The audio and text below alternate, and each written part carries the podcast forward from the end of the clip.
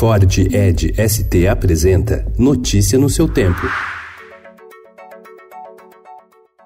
Olá, sejam bem-vindos. Hoje é sexta-feira, dia 30 de agosto de 2019. Eu sou Adriana Simino, ao meu lado, Alessandra Romano. E estes são os principais destaques do jornal Estado de São Paulo. Puxado pelo consumo das famílias e por investimentos, o PIB cresceu 0,4% no segundo trimestre em relação aos três primeiros meses do ano. O desempenho surpreendeu, mas ainda não é suficiente para tirar a economia da marcha lenta. Economistas mostraram otimismo com os números que afastam o país da recessão técnica e melhoram as projeções de crescimento em 2019. Depois de ser submetido a constrangimentos públicos nas últimas semanas, Sérgio Moro recebeu elogios de Jair Bolsonaro. O presidente chamou o ministro de Patrimônio Nacional e afirmou que juntos podemos sim fazer melhor pela nossa pátria. Em busca de alternativas para abrir espaço no orçamento de 2020, o governo estuda suspender novos contratos do programa Minha Casa Minha Vida. Em outra frente, a equipe econômica analisa o redirecionamento de recursos do Sistema S.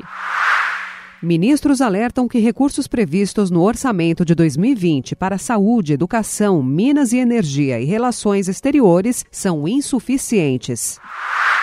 Em depoimento ao Ministério Público Federal, o ex-diretor do metrô de São Paulo, Sérgio Correia Brasil, disse que partidos da base do então governador Geraldo Alckmin na Assembleia Legislativa recebiam mensalinho das empreiteiras com recursos dos contratos. Brasil disse ter feito repasses a Rodrigo Garcia, do Democratas, atual vice-governador. Alckmin e Garcia negam.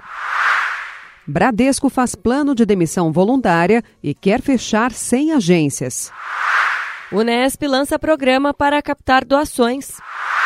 Internacional, parte da cúpula das Farc volta à luta armada. Clubes apoiam lei que os transforma em empresas.